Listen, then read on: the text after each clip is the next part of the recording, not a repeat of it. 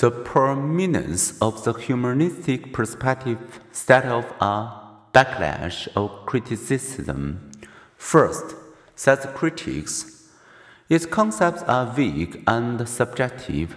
Consider Maslow's description of self actualizing people as open, spontaneous, loving, self accepting, and productive. Is this a scientific description? Or is it merely a description of the theory's own values and ideals? Maslow noted M. Brewster Smith offered impressions of his own personal heroes. Imagine another theorist who began with a different set of heroes, perhaps Napoleon, John D. Rockefeller, Sir and Donald Trump.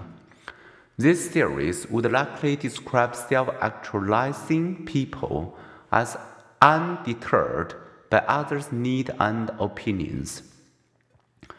Motivated to achieve and comfortable with power, critics also objected to the idea that, as Junger put it, the only question which matters is Am I living in a way which is deeply satisfying to me and which truly expresses me. This emphasis on individualism, trusting and acting on one's feelings, being true to oneself, fulfilling oneself, could lead to self indulgence, selfishness, and an erosion of moral restraint. Imagine working on a group project with people who refuse to complete any task that is not deeply satisfying or does not truly express their identity. Humanistic psychologists reply that a secure, non defensive self acceptance is actually the first step toward loving others. Indeed, people who feel intrinsically liked and accepted for who they are, not just for their achievements, exhibit less defensive attitudes. Those feeling liked and accepted by a romantic partner report being happier in their relationships and acting more kindly toward their partner.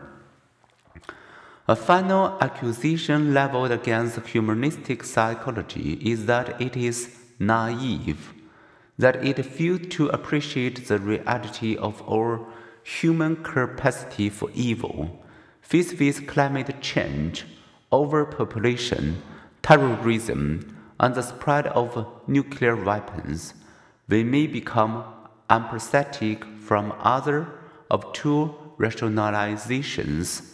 One is a starry eyed optimism that denies the threat. The other is a dark despair. Action requires enough realism to feel concern enough optimism to provide hope. Humanistic psychology sees the critics encourage the needed hope, but knows the equally necessary realism about evil.